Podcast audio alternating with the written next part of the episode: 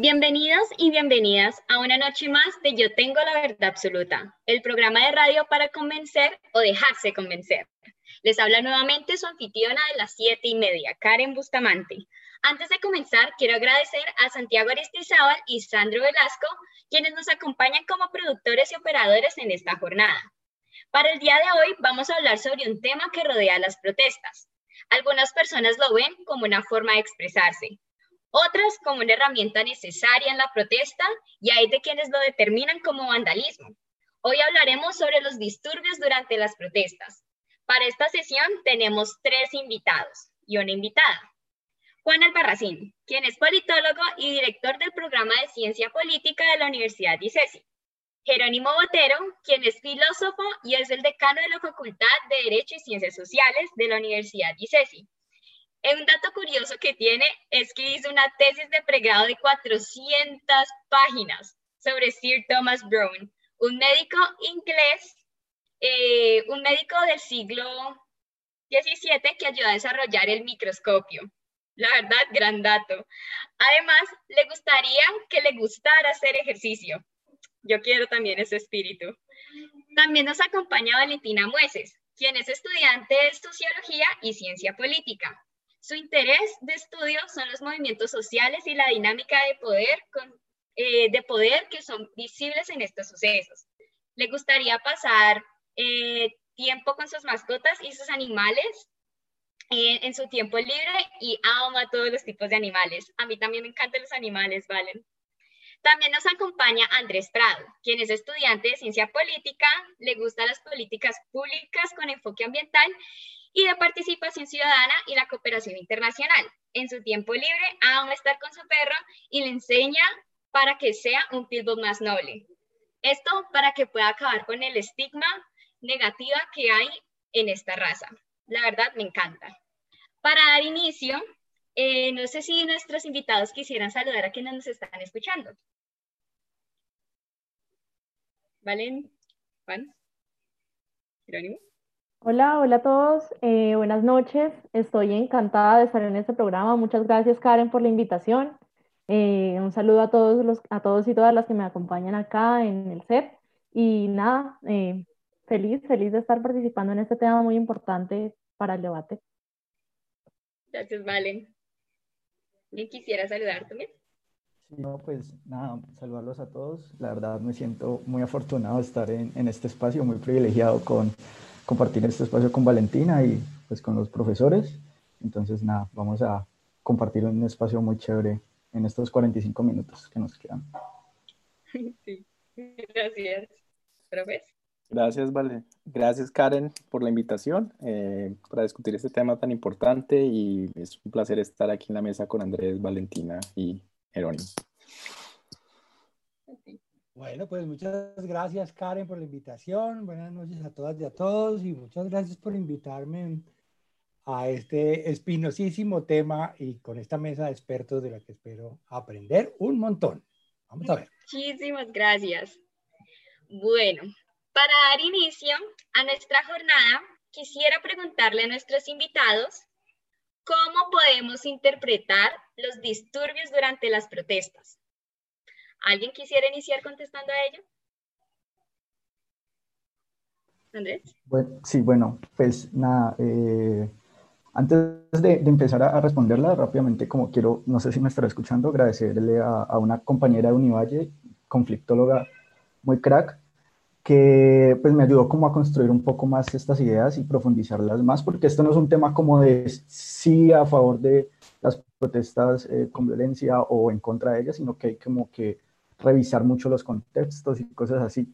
Y una de las cosas que ella me dejaba es que siempre que vayamos a hablar de esos conflictos, debemos de pensar como el, el cómo y el por qué surge el conflicto, como su origen, cuáles son sus actores, cuáles son sus intereses y los valores en disputa, eh, cuáles son, sobre todo esto es muy importante, cuáles son los recursos que posee cada actor para lograr imponer sus objetivos y finalmente eh, también hay que pensar en qué trámite se le puede dar a dicho conflicto, como las posibles soluciones, porque hay que tener presente dos cosas, que el, conflicto puede ser negativo de imponer o puede ser positivo de buscar un consenso y puntos de encuentro. Entonces, como que son cosas que me parece que hay que tener muy en cuenta siempre que vayamos a analizar estos asuntos de, de las, de, interpretar los disturbios durante las protestas. Interesante, gracias. ¿Alguien quisiera continuar? Eh, bueno, pues yo, eh, eh, estas son preguntas muy, o sea, creo que, las preguntas que estamos tratando hoy son muy amplias y, tienen muchas formas de, de, de, pensar apuntar de esto. Lo, primero es, tratar de entender en, qué medida y cómo ocurren los disturbios durante una protesta, ¿cierto? En, donde hay, digamos, acción colectiva. Eh, y entonces a veces se tiende a pensar, o sea, que, que, como, que hay una intencionalidad y que, o sea, desde el inicio que hay estas, protestas hay, se está pensando en que van a haber disturbios. Y, y creo que entender estos procesos de movilización y de acción colectiva también eh, es, es, es importante entender que, que, son espacios y momentos donde confluyen muchos actores, ¿sí? y muchos actores que no necesariamente todos tienen los mismos, eh, las, mismas agendas y los mismos intereses ni las mismas estrategias, ¿sí? Entonces, cuando, cuando ocurren, digamos, los, los disturbios, los, los ataques que hubo contra los, los CAIs ahí en, cerca del, del, del, Estado y todo eso, pues entonces se, tiene que pensar, es que todos querían hacer esto y eso es un poco complicado por, por, porque no, no, no, no, es posible entender, digamos, esos, esos eh, momentos de violencia diciendo que esto estaba todo planeado, ¿sí? Ni tampoco, y, y, también entender que en estos contextos de movilización social eh, hay diferentes actores que sí van a tratar de, empujar la violencia, de, que ocurran eventos violentos, y no solo vienen por el lado de la protesta, entonces pueden haber elementos o, o grupos dentro de la protesta cercana a ella que, que, que, quieran eh, elevar, digamos, y utilizar la violencia como un repertorio para generar una reacción por parte del Estado. Es posible. Pero de la misma manera también hay que entender que agentes del mismo Estado también tienen a veces un interés en que estas cosas escalen. ¿Sí? Esto no es una cosa muy sencilla como que alguien quiso y ya por eso pasó, sino que hay unas interacciones complicadas que ocurren y por eso interpretar la violencia y lo que ocurre eh, requiere, digamos, eso que mencionaba Andrés, que es, entender el contexto en el que se está moviendo, ¿sí? Eh, y eso nos pone en, hechos muy puntuales de disturbio, nos pone en una situación muy diferente que, digamos, las, eh, pensar esto como en, otros términos, que es, bueno, hay que los movimientos sociales o las, movilizaciones sociales más amplias pueden decidir si se van por el lado de la, protesta pacífica o si, por ejemplo, escogen otros momentos, eh, formas más violentas de acción colectiva como lo puede ser la insurgencia. Muchísimas gracias por mostrarnos como esas dos caras de la moneda que tenemos que tener en cuenta al momento de hablar de este tipo de, de sucesos durante las protestas. ¿Vale? ¿Vale? Ya, listo. Qué pena, mi internet está un poco malo. Bueno, eh, la verdad sí, también me voy con la idea del profe Juan respecto a que también hay muchos autores eh, y ahí en la protesta no todos llevan la misma agenda y también entender que los disturbios de por sí eh, pueden ser interpretados como cualquier tipo de, de, acción colectiva. Es decir, un paro es un disturbio, cerrar una calle, cerrar una carretera ya es un disturbio no necesariamente tiene que ser violento, no necesariamente tiene que ser un disturbio que genere eh, tanto violencia sistemática como cualquier tipo de violencia, ya puede ser entendido como eh, algo que surge de por sí en la sociedad por una inconformidad. Y si ya vamos hacia los disturbios con violencia, pensaría que se pueden interpretar como una deficiencia frente a la representación y comunicación del gobierno frente a las problemáticas de los ciudadanos lo pensaría como una respuesta desesperada a la violencia como algo sintomático, no como algo que surgió de la nada, sino como una respuesta a lo que está pasando en el país y a las pocas respuestas que, y a los pocos espacios de diálogos que existen, eh, no sé, por poner un ejemplo, con los jóvenes. Muy interesante, gracias, Valen. Jerónimo. Bueno, no, para iniciar también un poco refiriéndome a lo que han dicho mis colegas aquí de panel que son más expertos en el tema. Eh, pues yo también creo, como dije Andrés, que esto es, digamos que el tema del, de, de, entender que, sus, que la, violencia o cualquier repertorio de acción que se dentro de la marcha tiene que ver con entender los contextos, los actores, las, el poder que tienen a mano, el tipo de estrategia que están pensando. Entonces yo también creo que eso es muy importante. Eh, lo que sí creo es que cuando el disturbio, y también creo que hay una línea en el disturbio desde incomodar hasta actos de violencia y, digamos, eh, actos de violencia eh, eh, terribles como los que han pasado últimamente. Pero creo que en ese caso es importante entender que si bien, como dijo Juan, no son, pues la, la agenda de las movilizaciones generalmente son muchos actores con distintas agendas, no, no todos pues unificados y con distintas estrategias. El tema es que cuando suceden estos hechos que implican violencia, sí se toman el sentido completo de la movilización. Entonces, una movilización que pretende expresar un montón de cosas o alguna cosa termina toda enclaustrada en el hecho de violencia y en discutir la legitimidad de la violencia y en cuando tristemente hay además de violencia muertos, pues es muy triste y entonces me parece que el tema de la violencia es que sí tiene como un efecto totalizante sobre el sentido de lo que está pasando y, pues que es un factor, pues no sé, que quería poner sobre la mesa también. Eh,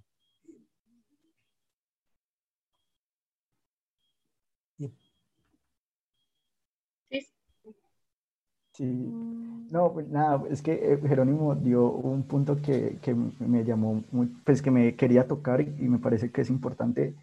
Y él no sé si, si de pronto me estoy adelantando, pero es como ya introduciéndolo hacia el contexto colombiano, y es un poco de lo que sucede con las movilizaciones eh, en este país, y es que al ser, cuando, cuando las personas se plantean, cuando los líderes y, y los grupos que, que, van a protestar se plantean hacerlo con, con algún objetivo, eh, se realizan, por ejemplo, estos asuntos de las asambleas y, y se reúnen a discutir cuáles son los puntos de las agendas nunca ha habido una asamblea que lleguen al acuerdo, a un acuerdo entre, entre todos los grupos para, para que protesten por esos motivos.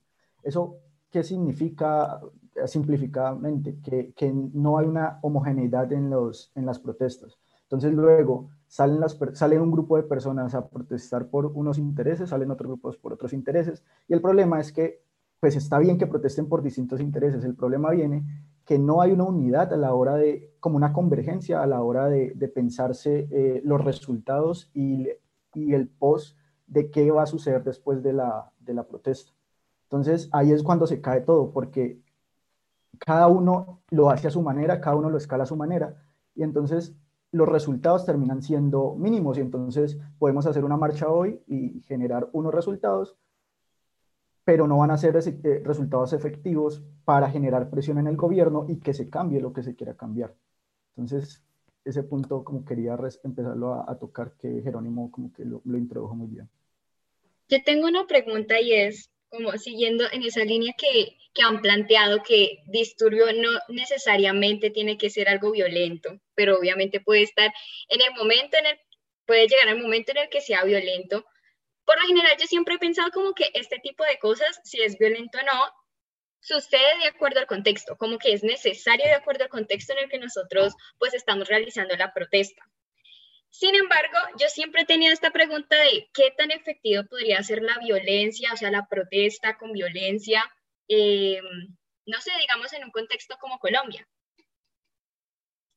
Eh, no sé, quisiera iniciar contextando a eso. Bueno, si quieres, yo, yo le, empiezo un poco con, con, lo que estás planteando, la efectividad. Bueno, sabemos, por ejemplo, empíricamente, hay un trabajo muy, muy lindo de, de, dos profesoras eh, en Estados Unidos, María Stephan y Erika Chenoweth, que pusieron el trabajo de mirar eh, históricamente, creo que es de 1900, si no estoy mal, hasta el 2006, eh, episodios de protesta pacífica y, y, de protesta violenta, ¿sí? y encuentran que eh, la protesta violenta, eh, la protesta pacífica tiende a ser mucho más exitosa que la protesta violenta. ¿sí? En promedio, eh, si no estoy mal, el 53% de las veces las, campañas de, no violencia tienden a, ser, a, lograr sus objetivos, mientras que las violentas son el 26%, donde hay resistencia violenta. Entonces, hay cierta evidencia que nos muestra que las campañas no violentas tienden a ser más efectivas y eso por una, y ellos dan unas razones que, que tienen mucho sentido y es eh, cuando la, la, protesta pacífica tiene, digamos, eh, eh, hace que los costos de represión por parte de cualquier Estado sean mucho más altos. ¿sí? reprimir a personas que están marchando pacíficamente, mandarles, no sé, la, la, policía a, con garrotes, eh, y con gases lacrimógenos es, es, una, es algún costo muy alto y en el momento en que el, Estado hace ese tipo de represión, pues lo que genera es darle más legitimidad a ese tipo de protesta. ¿sí? Entonces tenemos esa idea, eh, eh, en general sabemos, funciona la protesta pacífica. Lo que pasa es, y eso hay que entenderlo muy bien, que la, la protesta pacífica es, es difícil de, de, mantener y requiere una organización ese tipo de movilización requiere un tipo de organización social y un entrenamiento muy, muy difícil. Imagínense ustedes, ustedes salen, piensen un poco eh, en las, la, protesta pacífica que ocurre en Estados Unidos en los 60s eh, eh, y en los 50s como, parte del movimiento de los derechos civiles, ¿sí? que trata de, pues cambiar las leyes racistas en el sur de los Estados Unidos que producían segregación. La, la estrategia del movimiento de los derechos civiles fue de no violencia, pero provocadora. Entonces, ¿qué hacer? Pues se iban y, se sentaban, por ejemplo, en, lugares que, em, que, estaban reservados, entre comillas, solo para blancos. ¿sí? Y eso es, digamos, un acto de desafiar una ley, una ley obviamente racista e injusta. Eh, y, en ese, y, y, ese desafío ellos sabían podía generar mucha, eh, mucha violencia contra ellos y requería una fuerza de un control muy grande de no responder. Usted imagínese usted sentado y que le estén dando duro y usted ahí sentado, sentado, es muy estoico. ¿sí? Entonces, esa forma de protestar, que, que cuando uno dice pacífico pareciera como si fuera fácil, no lo es. Es muy, muy, muy complicada. Entonces, toda esa organización, toda esa socialización, todo eso que va para que la protesta pacífica sea efectiva, requiere de organizaciones sociales muy fuertes. Cuando vemos todas estas marchas, y en, el caso colombiano, hay unos grupos en Colombia que, que tienen estas características. ¿sí? Piensen, por ejemplo, en las protestas de los, de los pueblos indígenas, pero hay otros que no. Y cuando tenemos toda esta masa de gente marchando y, y, y, y, protestando, por ejemplo, pero donde la organización social detrás de eso es como muy variopinta, hay diferentes grupos que van, hay una, una cuestión expresiva, a veces hay personas que van porque sí, porque quieren ir a la marcha. Pues en ese contexto es muy eh, mucho más fácil que escale pronto la situación. ¿sí? Entonces ahí es donde pueden ocurrir estas cosas. Y, lo, interesante de esto es que en esos contextos es muy fácil para actores externos, no de la protesta, y al Estado, llevar a, a, que ocurra violencia. ¿sí? Entonces ahí llegamos a una cosa muy interesante y es, bueno, eh, lo ideal sería que no hubiera violencia, pero lograr ese objetivo es muy complicado. La verdad, sí me dejo pensando bastante porque muchas veces uno escucha como que, que no, que la violencia realmente, las protestas cuando traen violencia es porque fue algo organizado previamente, porque ya se estaba escuchando que se iba a hacer un día anterior, porque ya, ya se estaban formando, pero luego te das cuenta que realmente durante, como antes de la protesta y durante la protesta, como que hay muchos actores, como que realmente... Eh, hay personas que van por diferentes motivos y es como que complicado poder llegar hasta allí, pero entonces, cuando uno piensa en esto, será realmente, no sé, como que la protesta con violencia, una forma de expresarse, eh, será esto una herramienta para poder ser escuchados como más de fondo, ¿sí valen?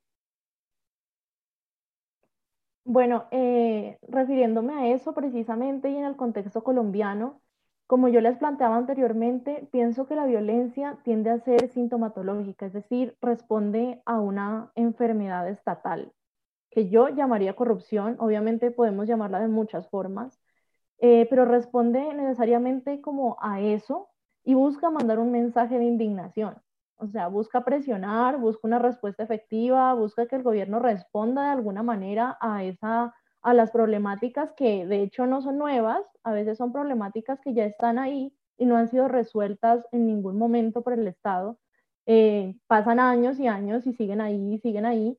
y pareciera que con la constitución del 91 las cosas parecían mejor, parecían arreglarse, pero nos damos cuenta hoy en día que muchas cosas quedan en el papel y cuando se intenta hacer algo por eso, no ocurren. Entonces, ¿qué pasa con eso? La violencia empieza a surgir y empieza a ser como una respuesta y por eso es tan difícil llegar a algo pacífico porque ya hay una indignación demasiado general y como, bueno, también volviendo a la parte de mandar un mensaje, cuando la indignación es organizada a través de la creatividad, tal vez el arte, no sé cómo se dan distintas marchas, manifestaciones, tiende a ser eh, visibilizada no como una forma negativa, sino de forma positiva, porque busca un mensaje y pesa más el mensaje que la misma violencia, porque pueden darse, puede darse violencia en, en cualquier manifestación, de cualquier tipo, pero cuando se busca dar ese mensaje y ese mensaje es de verdad diciente, como lo que pasaba en Estados Unidos con el ejemplo, eh, pues entonces ese mensaje pesa más porque tiene un carácter social, político, que incomoda, que, bueno, digámoslo de cualquier manera, pero que hace eh, un énfasis de verdad increíble en esa indignación y en decir que algo no está bien y que se debe cambiar y se debe escuchar. Porque, bueno, también pongo aquí el problema de, del sensacionalismo con los hechos que a veces al politizar las cosas o cuando las manifestaciones tienden a estar politizadas, hay mucho sensacionalismo de que esto viene de la guerrilla o esto viene de los paramilitares o esto viene de la derecha o de la izquierda, como si no, como si la marcha se tratara de eso, de algo político y no de algo más social, humano, que de verdad nos compete a todos, no solamente a una franja y que no es, es decir, no es una, no es una pelea de partidos. La verdad, creo que es algo bastante, yo lo tomaría como válido, como lo que, no sé, como que realmente me logras convencer con lo que estás diciendo. Yo la verdad tomaría también la violencia como, como un tipo de mecanismo, de herramienta que, que, hemos tomado porque, porque hay una, una, una problemática allí, es como una forma de podernos hacernos escuchar, por lo que, no sé, me parece bastante acertado. No sé si alguien quisiera completar a esto. No, yo en realidad quisiera, tengo mis, o sea, digamos, en principio yo estoy, yo, yo pienso que hay muchas fuentes de, de, posible violencia en una marcha, como ya se había dicho anteriormente, y no solamente de parte de la ciudadanía o de espontánea, por indignación, o planificada por grupos o por el Estado.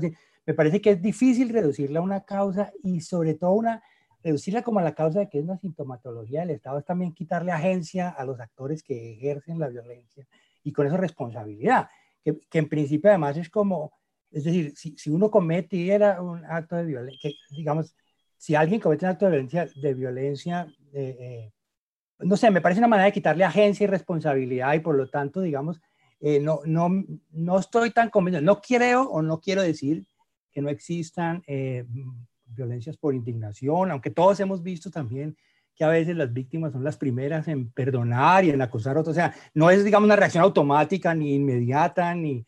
Me parece que hay que darle más... Yo no, yo no sabría exactamente. Por ejemplo, piensen en las violencias relativamente ritualizadas, que todo el mundo sabe que tal día van a salir de tal universidad o que se llega a la plaza y que a tal hora va a empezar la pedrea y que así va a usar el ESMAD y que así van a usar eso no, no toda es tan espontánea, creo yo, ni lo que y, el punto al que yo quisiera llegar con esto es que yo creo, como dijo Juan, pues no, pues Juan lo digo citando, que la efectividad de la, eh, sin hablar pues de la, digamos, de la, de la protesta que es legalmente admitida y la que no es legal, que eso también tiene que ver, digamos, eh, creo que es importante eh, pensar también que el, éxito de las protestas tiene que ver con la base social y con la, con la legitimidad social que tengan y la capacidad que tengan de llamar gente. Y una de las cosas que uno puede ver en las protestas es que muchos de los actores predominantes de la protesta terminan queriendo desmarcarse de la violencia y no han hecho los llamados a la violencia. Entonces, entonces la violencia termina, digamos, por opacar o por tomarse, por permitir, digamos, eh, que entren, digamos, actores que quieren deslegitimarla o que... Entonces, digamos, yo sí creo que el tema de la violencia es un tema muy delicado. Eh, ahora, no quiere decir que no haya habido un momento, esto tiene que ver también que ver con lo qué tan democrático es la democracia, pues es una línea, no hay perfecta democracia, pero hay, pues, obviamente países antidemocráticos donde está prohibida ejercer la protesta y entonces de por sí, pues, va a generar ciertos tipos y hay más o menos democracia y de acuerdo a eso, pues, creo que eh, más o menos requisitos de cuándo pueden suceder o no actos de violencia. Pero lo que yo me quería referir ah, con relación a Valentina es que no, no estoy de acuerdo con el punto de ella, ¿sí? No me parece que no puedes culpar a los agentes de violencia, me parece que es como convertirlos en, quitarles agencia y bueno, son agentes responsables de todas maneras y no sé.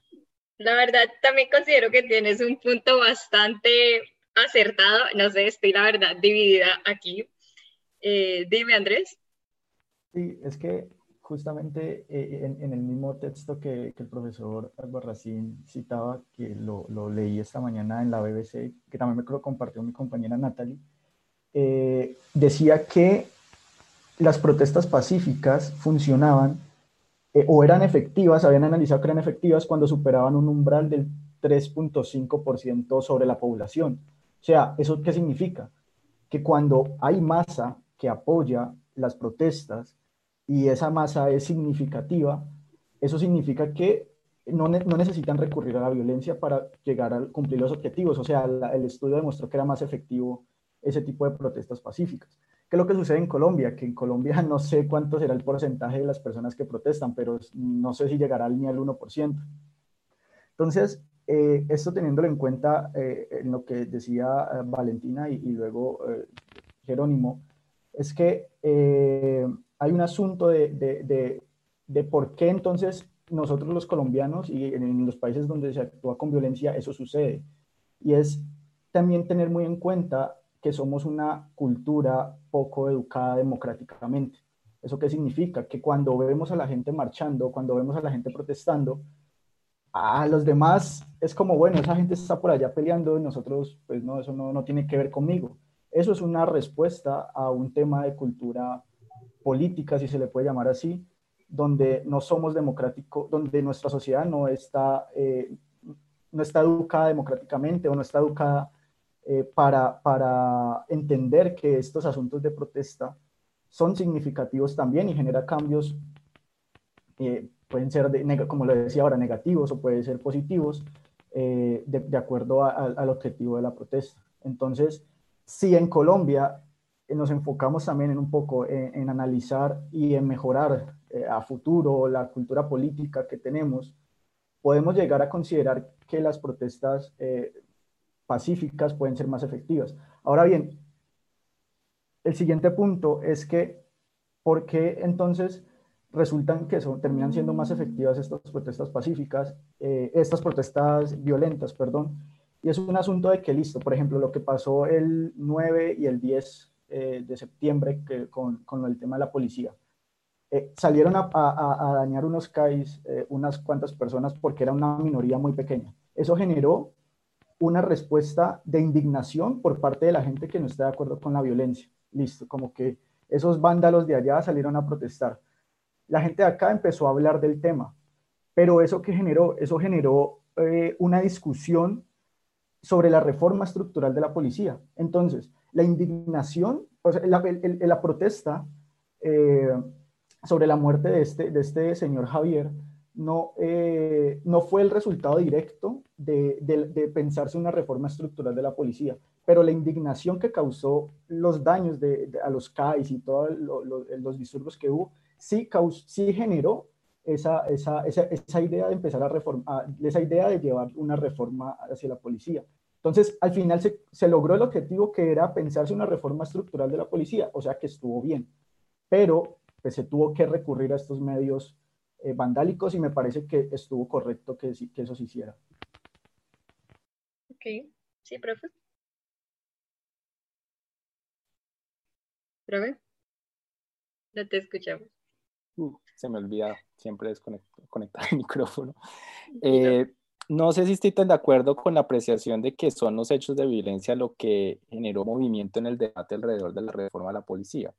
Y yo creo en este contexto que de pronto eh, fueron esos hechos de violencia lo que generó ahora un debate mucho más polarizado alrededor de la reforma de la policía. Porque ya desde lo que generó indignación y movimiento fue eh, pues el uso abiertamente eh, exagerado por parte de la policía eh, contra el señor, creo que se llama Ordóñez, el apellido de si no estoy mal. Eh, eso generó indignación en, una amplia parte de la, de, la, ciudadanía y generó movilización que inició, y por lo menos inicialmente era, era pacífica, la idea de que en la, policía, y, eso, digamos, eh, algo que yo creo que era inesperado, que, que, la gente empezara a movilizarse contra la forma como la policía opera en Colombia, ¿sí? Y, y que este evento de, generó una indignación, digamos, moral, como que no, esto no se puede, y esto, esto es completamente inaceptable. Y eso puso, yo creo que a la policía en una, una situación muy complicada, donde tuvieron que salir a pedir disculpas y, y, y el gobierno en ese momento estaba en una posición muy incómoda ocurren, ocurren los, los eh, no, la protesta, pero ocurren, digamos, estos eh, eh, ataques violentos contra los CAIs, y ahí cambia la ecuación, ¿sí? Entonces ahí empieza otra vez, no, pues, ¿cómo así? o sea, sí, yo estoy en contra de que la policía haga esto, pero tampoco, entonces, ¿cómo así? Entonces la, policía también logra recambiar el discurso para cierta parte de la opinión pública y volverse, en cierta medida, también víctima, ¿sí?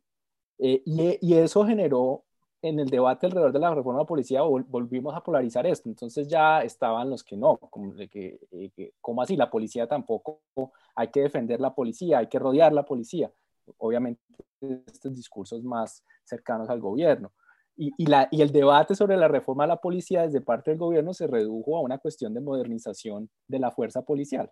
¿sí? Entonces, lograron instrumentalizar el gobierno muy hábilmente esa reforma e, e, esos hechos de violencia para poner el debate de la reforma policía en sus términos y al mismo tiempo tratar de debilitar otros actores políticos, tipo la alcaldesa de Bogotá, eh, que estaban como en el medio de esta situación condenando la acción de la policía, pero tampoco podían eh, decir, eh, no, está bien que ataquen los CAIs. Entonces, eso, yo creo que ahí la violencia fue contraproducente contra el esfuerzo para reducir, eh, eh, para reformar efectivamente la policía o para tener una discusión un poco más eh, profunda sobre lo que se debería reformar. Y lo mismo pasaba aquí en Cali. Miren, miren que, en qué terminamos discutiendo. En que, está, en que unas personas, la protesta también en general, porque no se habla de las personas que hicieron el daño, sino la protesta, los manifestantes, cogieron y destruyeron las cosas ahí del Parque del Perro. Entonces todo sobre cómo es posible que destruyan esto del Parque del Perro después de todo el esfuerzo que es real de, los de la gente de los restaurantes para poder operar, hacer operar esto. Entonces ahí miren cómo la violencia operó en contra del objetivo de la mayoría de las personas que lo que quiere es cambiar a la policía, la forma como opera.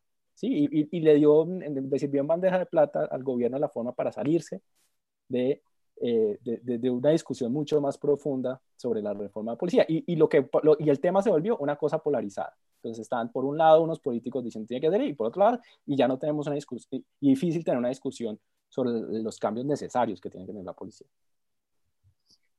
La verdad, creo que hay muy buenos puntos aquí. Creo que el profesor Barracín tiene unas muy buenas observaciones en cuanto a cómo se han desarrollado las protestas y cómo se han, se han visto estas dinámicas en estos como últimos días en, en, el contexto colombiano, la verdad, son cosas que uno a veces realmente como que no, no aprecia el momento de hablar acerca de protestas y también como todo este tema de la polarización que, que transforma, ¿no? Transforma entonces qué es lo que realmente uno se va a poner a debatir y que hace como el, el tema más complejo aún. Por eso, porque yo sé que casi no, ya casi nos van a decir como que bueno, vamos a finalizar, pero pues la verdad es que el debate está muy bueno y les quería hacer una pregunta como teniendo en cuenta como estas observaciones, estas reflexiones que nos han dado, porque realmente más que respuestas, tengo muchas preguntas después de escucharlos a todos y es, ¿ustedes consideran que, que hay alguna forma ideal de protestar? Si la violencia no siempre es efectiva, si la violencia tal vez en algunos contextos es una respuesta, realmente hay una forma que uno diga, uff, esta es la forma en la que una persona debería protestar y va a ser efectivo. ¿Quién quisiera contestar? yo, no quiero monopolizar la discusión y tampoco quiero salir aquí. Yo creo que hay, eh, estos son, estos son preguntas muy, muy difíciles y no hay una solución. Aquí tenemos un filósofo, entonces yo voy a dejar que el filósofo también hable un poco sobre eso, porque eh, eh, pensar, en, en, en, pensar, digamos, en qué momento la resistencia violenta o armada o como lo quiera llamar es justificada, yo creo que uno puede llegar a pensar que hay momentos en donde no hay otra opción, ¿sí? Entonces ustedes, eh, donde, donde realmente uno está entre una, una situación, digamos, excesivamente compleja, donde realmente uno como persona no tiene otra posibilidad. Entonces piensen, por ejemplo, en, en, la resistencia en el gueto de Varsovia, por ejemplo. Pues ahí, eh, ¿qué, qué, qué otra opción había ahí? Eh, ¿Huelga de hambre? No, o sea, pero eso es una condición, es una, una situación muy específica eh, eh, que, hay que analizar. Entonces yo, yo, creo que ahí los filósofos podrán decir, bueno, en qué momento, pensar, digamos, una justificación de en qué momento se puede utilizar la violencia. ¿sí? Eso yo creo que son preguntas muy, muy complejas y a veces muy, muy difíciles de, decir, es, es, así, aquí sí, aquí no, o, siempre es así. Ya veo que me están diciendo que queda poco tiempo. pero, pero creo que eh, es, y, con esto tampoco quiere decir que la protesta no va a ser incómoda, es que la protesta por definición es incómoda.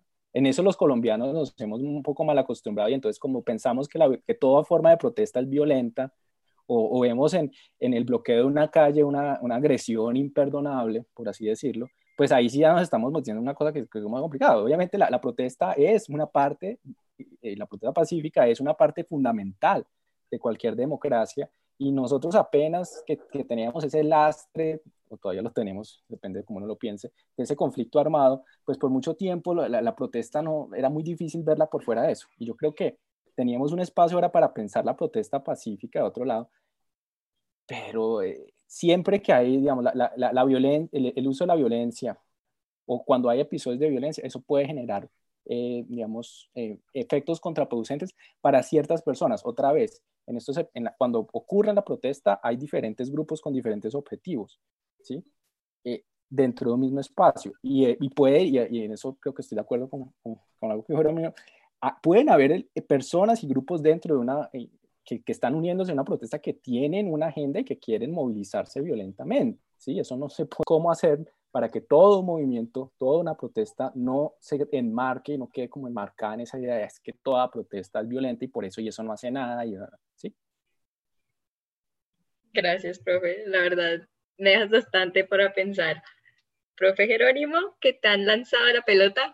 Bueno, eh, en realidad Juan tiene razón, es un tema muy difícil. Yo cada vez que voy a hablar quisiera como acotar tanto y, decir tantas cosas, eh, pero, pero sí hay algo que, que, que, me parece importante eh, decir de pronto, yo que, lo ha dicho Juan, las exigencias morales para el uso de la violencia tienen que ser muy altas. Ese discurso fácil de legitimar la violencia no está bien moralmente y generalmente tampoco es efectivo. O sea, no veo cuál es la razón. Y tienen que ser muy altas. Y, y, las hay, por supuesto, y hay mucha discusión filosófica sobre cuáles son.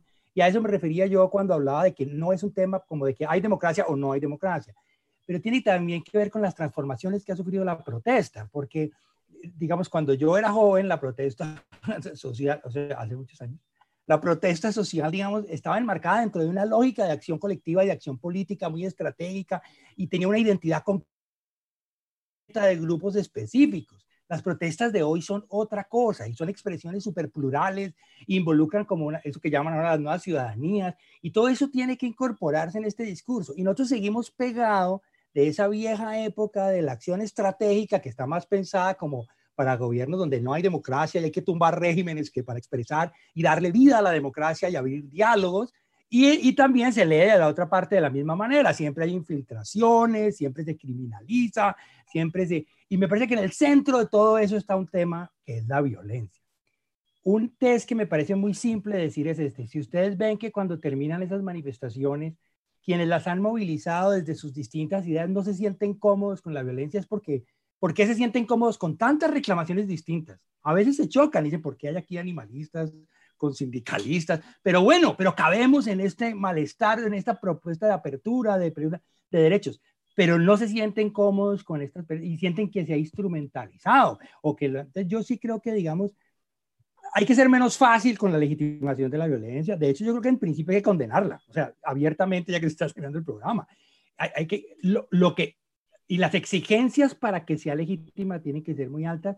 Y por eso yo eh, discutía con Valentina, que obviamente conoce muchísimo más de movimientos sociales que yo, y se le nota la idea de que no hay que quitarle agencia a los actores, porque hay que caer con juicios de responsabilidad sobre esto, porque si queremos una democracia, digamos, básicamente mejorar la democracia que tenemos, que es muy imperfecta, pero la mayoría de la gente que está saliendo a protestar, eh, por ejemplo, los estudiantes que han hecho los logros más importantes, o sea, al, presidente eh, Santos le tumbaron su reforma saliendo a protestar, la reforma que iba a introducir el ánimo de lucro en la educación superior, muy rápidamente, porque lograron que muchas capas enormes de la población estuvieran de acuerdo con la... Han conseguido recursos para las instituciones, para las universidades estatales con este gobierno, bastantes. Me, parece que si uno va a mirar dónde están los logros de, y no están alrededor de la violencia, sino de incluir cada vez más actores en ideas, uno puede o no estar de acuerdo con lo que están movilizando, pero han logrado capturar la atención y, la, han tenido legitimidad en, pues en grandes capas de la población que los han apoyado y que se han vuelto. Yo creo que eso es una enseñanza mucho más importante que el viejo discurso sobre la acción estratégica y la violencia y el régimen que no es democrático de ninguna manera, completamente democrático. La verdad, sí, o sea, la verdad, todos me han hecho pensar bastante cosas. Creo que, que ha sido como un momento bastante de reflexionar. No sé si alguien quisiera dar una última reflexión con los pocos minutos que nos quedan. ¿Valen, Andrés? ¿Quién quiero?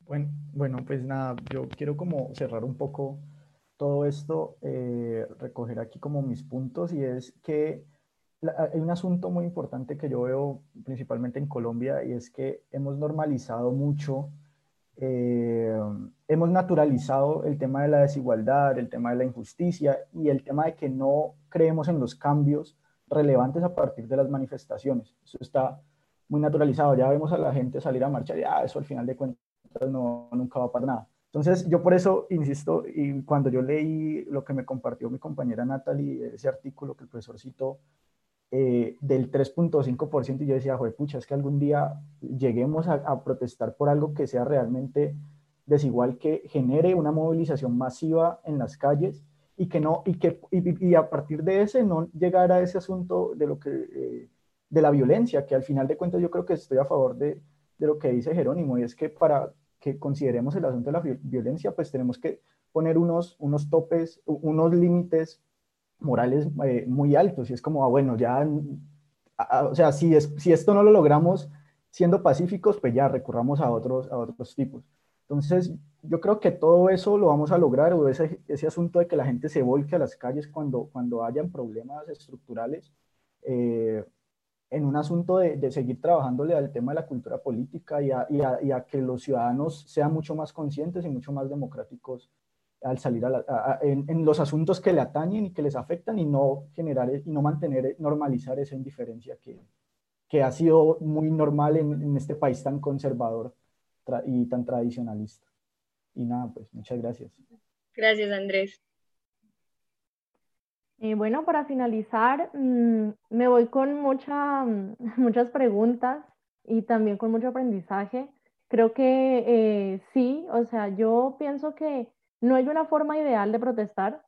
No, mm, no creo que eh, exista una forma totalmente pacífica ni totalmente violenta. Creo que las dos van a concluir en, en la manifestación. Las dos van a llegar y van a hacer algo, van a hacer un cambio eh, pero el todo es que pensaría, obviamente como la recomendación que me daba Jerónimo, no quitarle esa agencia a los actores, y ese como estamos en una manifestación donde hay varios puntos de vista, hay diferentes visiones, diferentes causas por las que se protesta, eh, entonces pensaría que de alguna manera es importante conocer eh, ese por qué las problemáticas de las que llevan a las personas a protestar.